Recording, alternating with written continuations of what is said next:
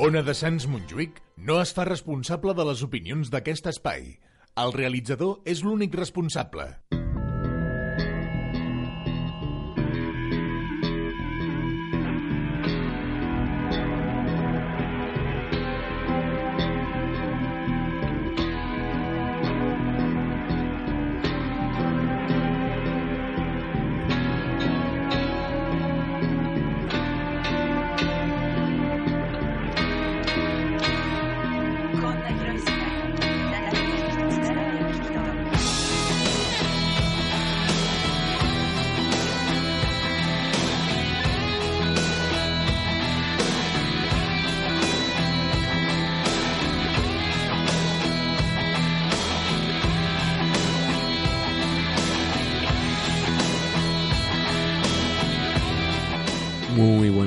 Querida audiencia de Radio Soundtrack y bienvenidos a otra noche de más cine y más historias aquí en su casa en Ona de Sans Montjuic. Ya saben que nos pueden escuchar en el 94.6 de la FM y como no, en el www.onadesans.cat.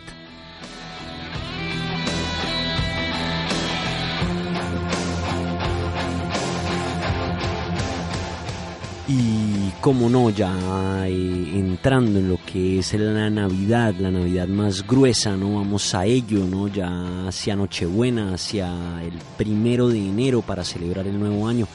Y como no, para los Reyes Magos, ¿no? Que vienen ahorita más o menos hacia el 6 o 7 de enero, ¿no? Eh, ya saben, bueno, ya saben que vamos a tener aquí tres días de maratona eh, la primera semana de enero, ¿no? Eh, también alentamos a la audiencia de Radio Sontra que estén pendientes de esa maratona, ¿no? De esa recogida de yoguinas, de juguetes, ¿no? Para los niños. Eh, y bueno, como no, estar pendientes aquí en una de Sans, ¿no? Con referente a esta gran maratona, ¿no? Que se celebra cada año, ¿no? Y bueno, como no traerles en materia de lo que puede ser eh, Radio Soundtrack hoy, ¿no? Con una película muy navideña, muy recordada, icónicamente popular, ¿no? Sobre todo por eh, esos monstritos, ¿no? Tan referentes, ¿no? De, de, de esta, de esta gran eh, película e historia, ¿no? Eh, con esa mano ¿no? del gran Chris Columbus ¿no? por detrás, ¿no? del gran eh, mecenas del cine también Steven Spielberg ¿no? y ese gran director Joe Dante. ¿no? Les traemos esta noche lo que son los Gremlins, ¿no? esa, esa gran, gran película ¿no? Eh, que todos recuerdan, por lo menos la gente de mi generación, lógicamente. Pero igual dárselas de nuevo a conocer ¿no? a las nuevas generaciones eh, que bueno, eh, también podrán disfrutar ¿no? ya de esta gran película, ¿no? de esta gran película de culto ¿no? de, los años 80. ¿no? Vamos a empezar con ese gran The Midnight Special ¿no? de la Creedence Clearwater Revival. ¿no? Y empezaremos a escuchar esa gran banda sonora de los Gremlins, ¿no? de, realizada por el gran Jerry Goldsmith, ¿no? para entrar esta noche en materia, aquí en Radio Soundtrack en su casa, en una de Sans Montjuic.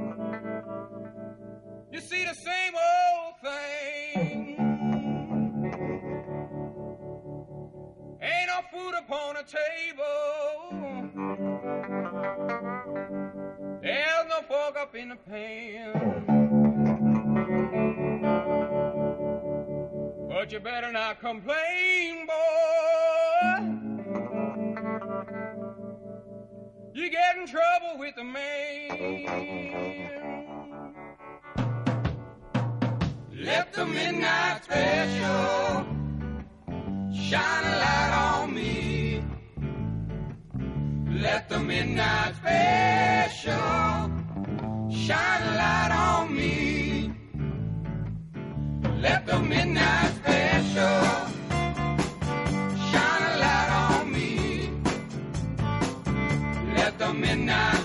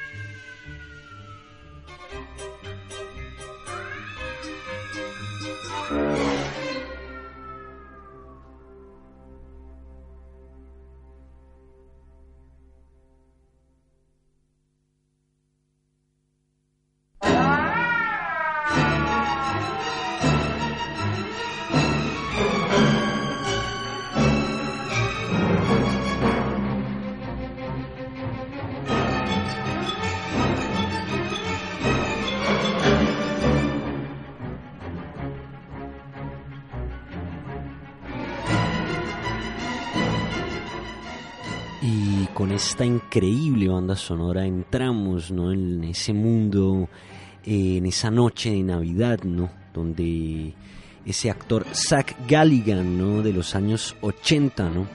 interpretando a este eh, joven eh, chico Billy, ¿no? Quien, bueno, llegará a encontrarse con que su padre, ¿no? Le ha hecho un regalo de Navidad bastante peculiar. Un pequeño, por decirlo así, peludo amigo, ¿no?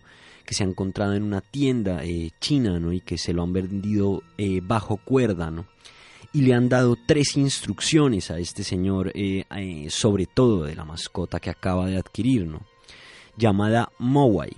No exponer al Mowai a las luces brillantes porque lo lastiman y no debe recibir luz del sol, ya que lo mataría. Darle de beber agua, pero jamás mojarle. Y la regla más importante de todas, nunca alimentar al Mowai después de la medianoche. Esa criatura se hace llamar a sí misma Gizmo, ¿no? Esa adorable criatura entre blanca y café, ¿no? Con esas orejas gigantes, ¿no? Y esa cara tan tierna no nos traería esta, esta gran historia ¿no? de Navidad, ¿no? considerada también una película de terror, ¿no?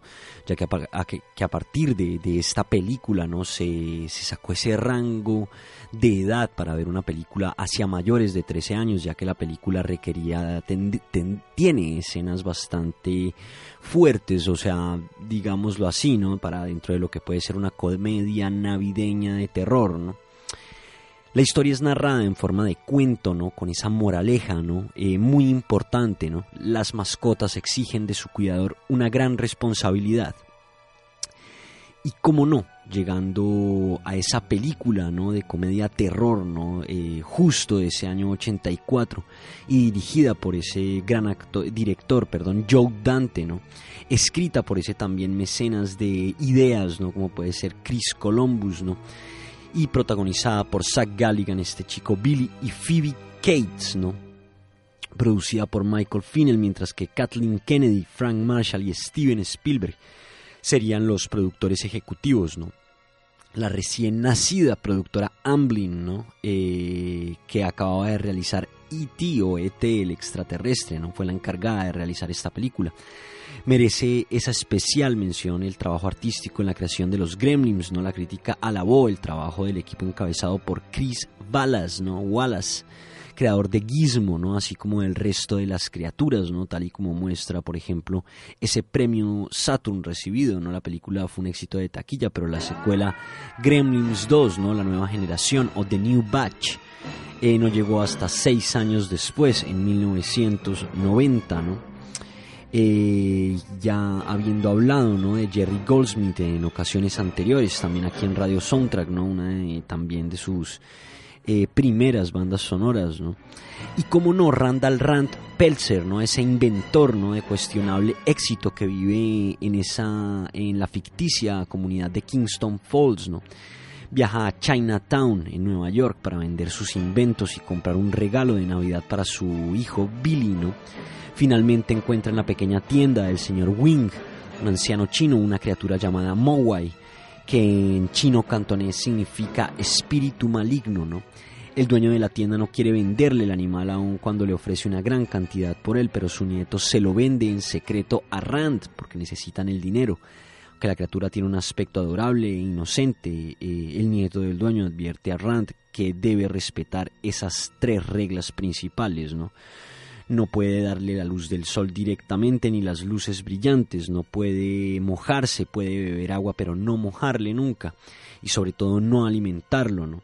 Después de medianoche, ¿no? Rand llama a la criatura Gizmo, ¿no? Y se la regala a su hijo. Este descubre que la criatura es muy inteligente y le toma mucho aprecio.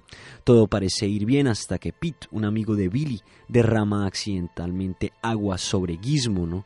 Lo que pro provoca, ¿no? Que salgan unas bolas peludas, ¿no? Protuberantes, ¿no? Del mismo Gizmo, ¿no? Estas bolas nacen eh, y se hacen nuevos Mowais, ¿no? A diferencia de Gizmo, los nuevos Mowais resultan ser agresivos, diferentes, ¿no? Con un toque de locura inclusive, especialmente uno al que llaman Stripe o Rayita, ¿no? Eh, caracterizado eh, por llevar ese mechón de pelo blanco ¿no? en el centro de la cabeza y que parece ¿no? ser el líder eh, de estas nuevas criaturas. ¿no? Igual seguirán ¿no? esas aventuras ¿no? del gran Gizmo, ¿no? y como no de Rayita no en estas dos películas no película muy recomendada no para, para estas épocas de navidad una película totalmente enfocada en la época navideña no trayendo un poco de lo que sería el Grinch pero dándole la vuelta no Eh, totalmente a esa historia popular no del Grinch no Eh, Fernando Morales del supuesto diario El País no eh, la categoría como buenas dosis de humor y algunas referencias cinéfilas para una entrega fantástica, divertida y sumamente comercial, ¿no? Eh, Gremlins eh, sería galar- galardonada ¿no? en el 85 con varios premios y nominaciones en diferentes certámenes y categorías, además de entrar de lleno ¿no? a la cultura popular y ser reconocidos en diferentes series de televisión, videojuegos, no películas de terror y, y demás no alusiones que se le han dado a estos eh, grandes eh, bichos, ¿no? estos grandes seres, ¿no? Eh, como no, eh, esas categorías especialmente relacionados ¿no? con la ciencia ficción ¿no? y el terror. Fue nominada en nueve apartados para los, los galardones ¿no? por autonomacia del género, los premios Saturn, de los cuales conseguiría cinco, ¿no? Mejor película de terror, mejor director. Eh, Joe Dante, ¿no? Mejor música para Jerry Goldsmith, los mejores efectos especiales, ¿no? Para Chris Ballas, ¿no? El creador y operador de los gremlins físicos, ¿no? Y del departamento artístico y mejor actriz de reparto, ¿no? Por Polly Holiday. Además de los cinco galardones Saturn, también obtuvo dos premios más, el Golden Screen alemán y el de mejor película familiar de aventuras por la Academia de Jóvenes Artistas estadounidenses, ¿no? Siendo esta realmente una gran, gran película familiar, ¿no? Eh, esa recepción, ¿no? Gremlin siempre tuvo un éxito comercial y recibió buena acogida de la crítica, sin embargo también fue duramente criticada por algunas de las escenas más violentas. Los críticos argumentaron que esas escenas hacían que la película no fuese apropiada para niños, que de todas formas podían ir a verla ya que estaba catalogada por todos los públicos. Dos meses después del estreno de esta película y a consecuencia de denuncias similares respecto a otras películas, la Asociación Estadounidense de Cineastas modificó su sistema de calificación por edades, ¿no? Eh, en total, Gremlins conseguiría una recaudación de más de 148 millones de dólares y unos 153 junto con el entorno doméstico, ¿no? situándose como la cuarta película más taquillera de 1984 por detrás de Super Detective Suelto en Hollywood. eh, Los Cazafantasmas e Indiana Jones y El Templo Maldito y la quinta en estrenos de fin de semana, ¿no? Eh, ah, es impresionante también eh, lo que llegaron a ser eh, estos eh, icónicos bichos, ¿no? También en esa segunda parte, ¿no? Interpre- interpretando, ¿no? O inclusive em, haciendo alusión a Frank Sinatra, ¿no? A, la- Broadway, al Broadway más profundo, ¿no? También a esas películas de ciencia ficción, ¿no? Eh, y como no, vinculando a los gremlins en todos esos espacios, ¿no? Inclusive hasta poniendo a uno de los gremlins a dirigir un talk show. Eh, y bueno, cómo no, eh, entrar, ¿no? También en materia con esa gran banda sonora, ¿no? Que también lleva canciones también, como el gran Peter Gabriel, perdón. Gran Peter Gabriel, ese ex vocalista de Genesis, ¿no? El primer vocalista de Genesis. Eh, tenemos el Out Out, interpretado por Peter Gabriel. Vamos a publicidad y regresamos aquí a los Gremlins, a Radio Soundtrack.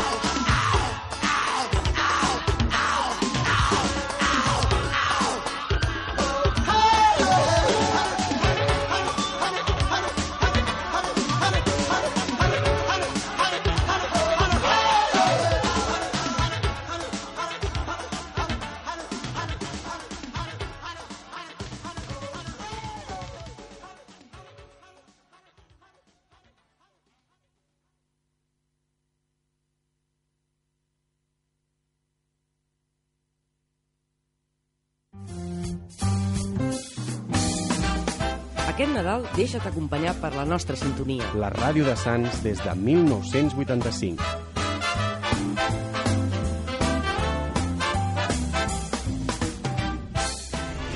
Contra el 155 apostem per la llibertat, per la democràcia, per la República Catalana i el retorn dels presoners polítics. Votem contra la repressió, la manipulació, la violència i el feixisme. El dia 21 de desembre recuperem les nostres institucions i fem-ne fora els repressors i els seus còmplices. Fem triomfar la llibertat. Vota Esquerra Republicana de Catalunya.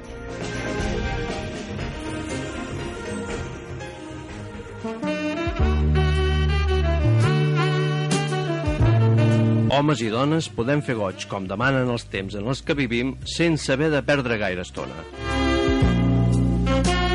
Fàcil i ràpid, t'atendrem sense cita prèvia. Només cal que ens visitis al carrer Premià número 22. Sentir-se bé és a l'abast de tothom. Depilació ràpida amb làser alejandrita sense demanar hora. Lesire, carrer Premià número 22.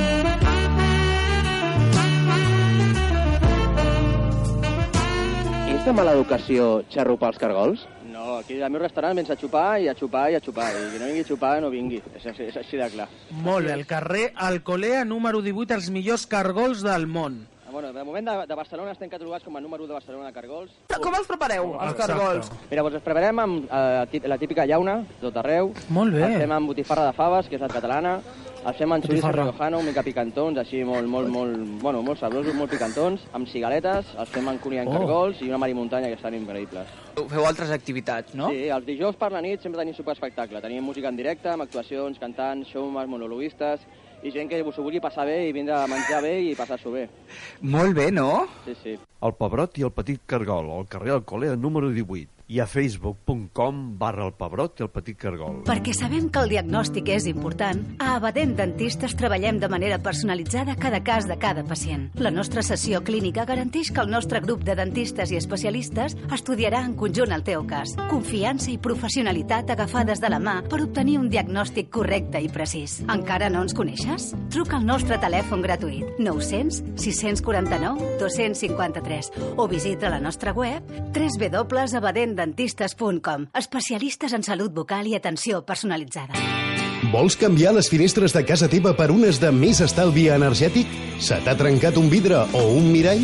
Vols canviar la porta del teu comerç? Vols posar un tendal o una persiana? Vols posar una mosquitera? Vols canviar la banyera per un plat de dutxa? Truca a Vidres Pallarola, el rei de la mampara. Des de l'any 1967 al teu servei. Al carrer Badalona número 10 de Barcelona. Telèfon 93 339 35 34. Pressupostos sense compromís. Vidres Pallarola, el rei de la mampara. Fart de treballar de sol a sol? De nou, una setmana insuportable? La vida et devora i no pots més? Cada divendres de 8 a 10 del vespre et tornaràs a sentir lliure. Tot rock, a la Ona de Sants Montjuïc, al 94.6 de la FM. Més de 20 anys en antena ens avalen. Solo les pido una cosa, apuesten, hermanos, por el rock and roll. Tocat bé, no, el Xardi? No sé, Albert.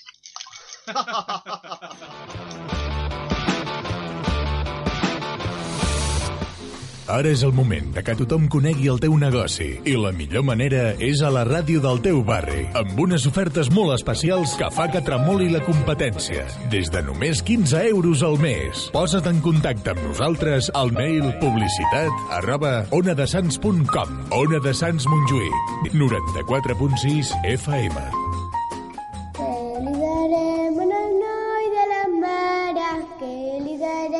Bon Nadal i feliç any nou us desitgem tots els que fem cada dia la ràdio de Sants Montjuïc. Bones festes. Ona de Sants Montjuïc no es fa responsable de les opinions d'aquest espai. El realitzador és l'únic responsable.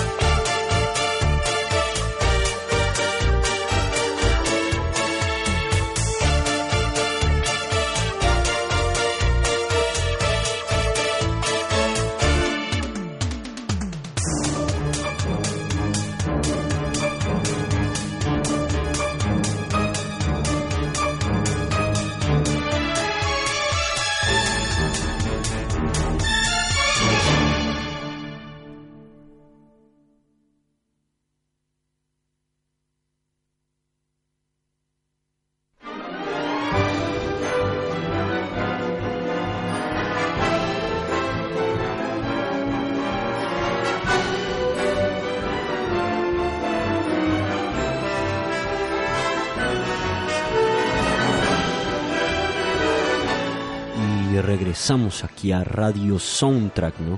Con eh, este The Gremlin Rag, ¿no? Eh, de Jerry Goldsmith, ¿no? Esa canción de esa primera película que determina, ¿no? Ese sonido de los gremlins, ¿no?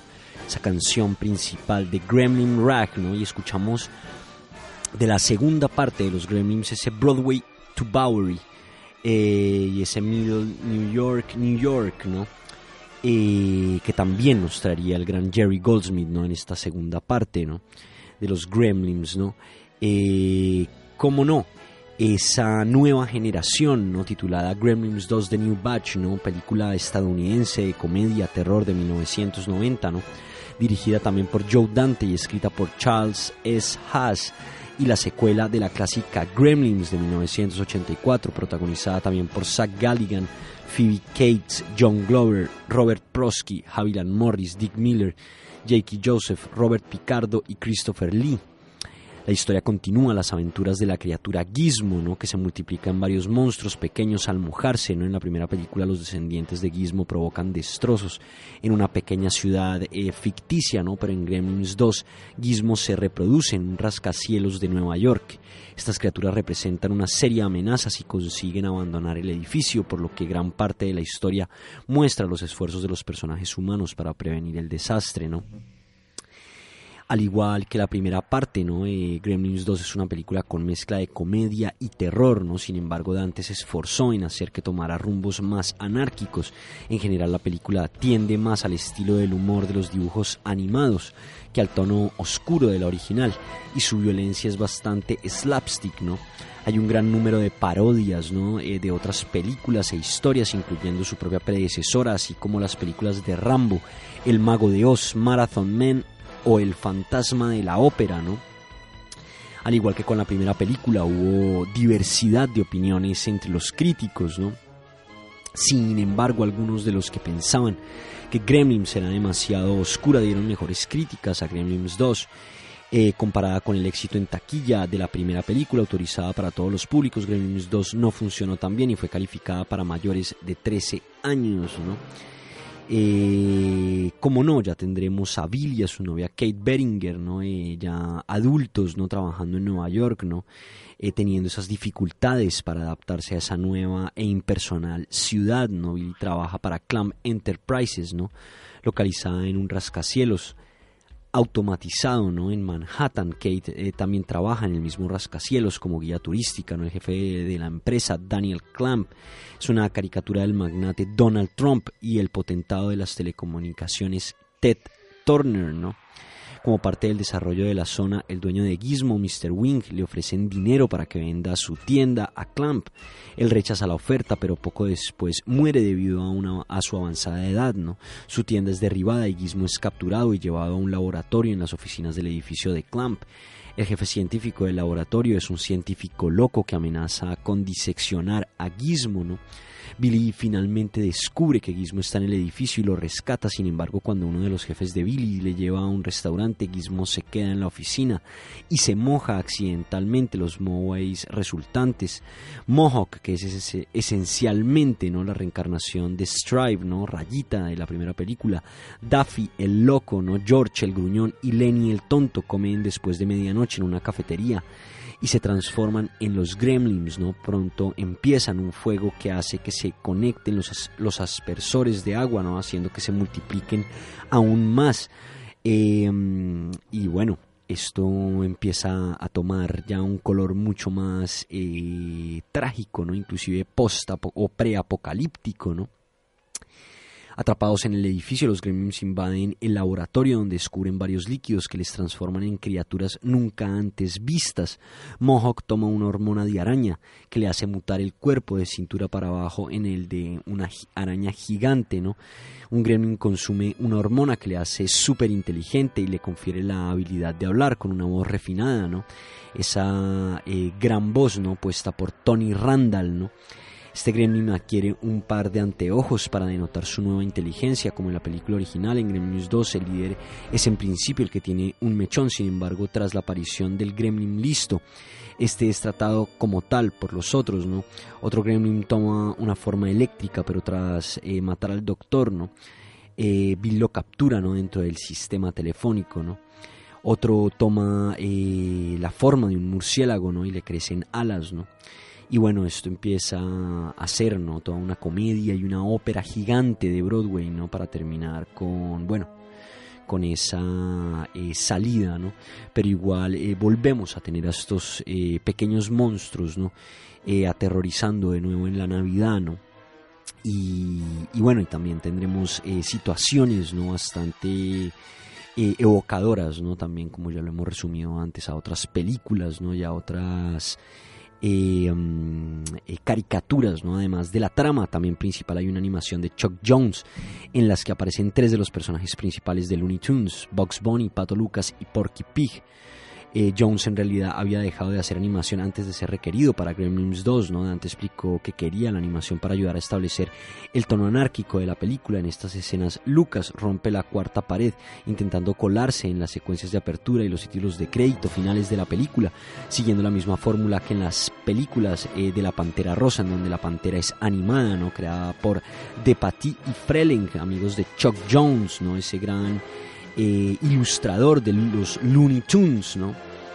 Eh, se comporta también de la misma manera. Al comienzo de la película, Lucas eh, para la música y trata de usurpar el puesto de Vox en el logo de la Warner Bros. Con desastrosos resultados, Lucas, eh, el pato Lucas, ¿no? también interrumpe los títulos de crédito con un humor sádico. ¿no? Según él, los créditos son increíblemente largos y se pregunta a voz en grito cómo puede haber alguien que todavía los esté viendo. ¿no? Lucas también trata de usurpar a Porky su frase final, pero es golpeado por otro logotipo de la Warner. ¿no? Eh, el Gremlin, ¿no? La, primera eh, a- eh, aproximación de esa producción, ¿no? Eh, también eh, um, considera que los Gremlins, la primera película, tenía una conclusión satisfactoria y una secuela eh, solo tendría como objetivo ser rentable. Por otra parte, la realización de la película original había sido una experiencia penosa para Dante y quería olvidarse del tema. Se empezó pues a trabajar en Gremlins 2 sin él, para lo cual el estudio contactó con otros productores y directores. Se consideraron, sí, se consideraron perdón, historias que planeaban llevar los Gremlins a Las Vegas o incluso al planeta Marte. Tras el, flaca- el fracaso ¿no? de estas ideas, el estudio volvió a Dante, quien aceptó hacer la secuela tras recibir la rara promesa de que tendría control creativo completo sobre la película, así como el triple del presupuesto que tuvo en la película original. Dante se dio cuenta más tarde de que había pasado ya demasiado tiempo desde la película, lo que probablemente disminuyó el atractivo que pudiera tener para la gente una secuela, ¿no? La película se estrenaría en 1990. Los realizadores más tarde comentaron que la época en la que se estaban empezando a hacer más comunes e influyentes cosas eh, como la televisión por cable, la genética o el yogur helado, todo lo cual aparece en Gremlins 2, ya que el imperio mediático de Clam controla varias cadenas de televisión por cable. Gremlins 2 exagera el tipo de contenidos que podían verse en la televisión por cable de aquel entonces, pero los realizadores de la película comentaron en 2002 que para los espectadores de hoy día el humor se puede haber perdido, puesto que el medio realmente creció para producir esa variedad de contenidos. Genética la vemos en el laboratorio de la compañía y el yogur helado es lo que comen los Moways después de medianoche, ¿no? Con más control sobre la película, Dante diseñó un proyecto que más tarde calificó como una de las películas de estudio menos convencionales de la historia. Dante incluyó bastante material que consideraba que Warner Bros. no habría querido en una secuela de Gremlins. Eh, se permitió romper unas cuantas normas de filmación. Más adelante declaró que esta era la película en la que más había puesto de su influencia personal. Dante imaginó Gremlins 2 como una sátira de Gremlins y las secuelas en general. Otra descripción básica es, según Dante, que al cabo de una hora la película se convierte en extremadamente propia de dibujos animados. El guionista recomendado Charlie Haas prestó al proyecto la historia básica de mover los Gremlins a Nueva York e imaginó a un jefe corporativo, el jefe de Clamp, el, personaje de Clamp que fuera el jefe de Billy y el centro del, nuevo desastre. Cuando los ejecutivos de Warner Bros. empezaron a mostrarse preocupados por los problemas de presentar los Gremlins atacando toda una ciudad, Haas dio con la idea de localizar la acción dentro de un edificio inteligente propiedad de Clamp. Haas también incluyó mucho material en su guion que resultó ser demasiado difícil para producir, como una escena que describía un híbrido de vaca y hámster haciendo girar una rueda en el laboratorio en armonía con los deseos de Dante de satirizar la historia original. Eh, um, y cómo no, de, satirizar, ¿no? Y de poner eh, esa, esa historia, ¿no? Mucho más arriba, ¿no? Eh, denuncia como eh, una mala película, al igual que hizo en la realidad, ¿no? También, ¿no? Sin embargo, los Gremlins ponen fin a su diatriba saltando sobre él, ¿no? En parte por esta escena, un académico dijo que Dante era uno de los grandes bromistas contemporáneos, ¿no? Cuando Billy trata de explicar también las normas de seguridad con respecto a los Moways, al personal del edificio, las encuentran absurdas y empiezan a hacerle preguntas sobre la aplicación de las mismas. Esta escena proviene del hecho de que los propios cineastas encontraban las normas irracionales. Además, algunas de las preguntas estaban basadas en cuestiones hechas por los fans de la anterior película. Hay un momento en la película en que Dante intenta involucrar más a los espectadores en la historia, haciéndoles creer que los gremlins habían tomado la sala donde se estaba proyectando la película. En esa escena parece como si los gremlins hubieran eh, roto la película y se hubieran puesto a proyectar sombras chinescas sobre una pantalla blanca. El luchador profesional Hulk Hogan aparece entonces en un cameo y amenaza a los gremlins, ¿no? Eh, um, eh, con sacarlos ¿no? Eh, increíblemente ¿no? esta, esta, esta gran aparición. ¿no? Esta broma también inspiró en truco similar usado en la película The Tingler ¿no? de 1959 de William Castle. El estudio temía que la gente pudiera pensar que la película se había roto realmente y abandonar la sala, por lo que antes se aseguró mostrando la película a algunas personas en un pase previo. Al llegar a esta escena la gente la encontró divertida y permaneció en la sala. Dante más tarde describió esta escena como una de las bromas más gratamente disfrutadas en Gremlins 2. Cuando Gremlins 2 también se sacó en vídeo, la escena se cambió para que pareciera que los Gremlins habían roto los reproductores de vídeo. Esta vez es el actor John Wayne el que obliga a los Gremlins a continuar la película, pero fue necesario un imitador de voz ya que Wayne había muerto en el 79. Es de señalar que en esta versión apareció un trozo del corto Falling Hair de 1953 en el que Box Bunny se enfrenta a un Gremlin.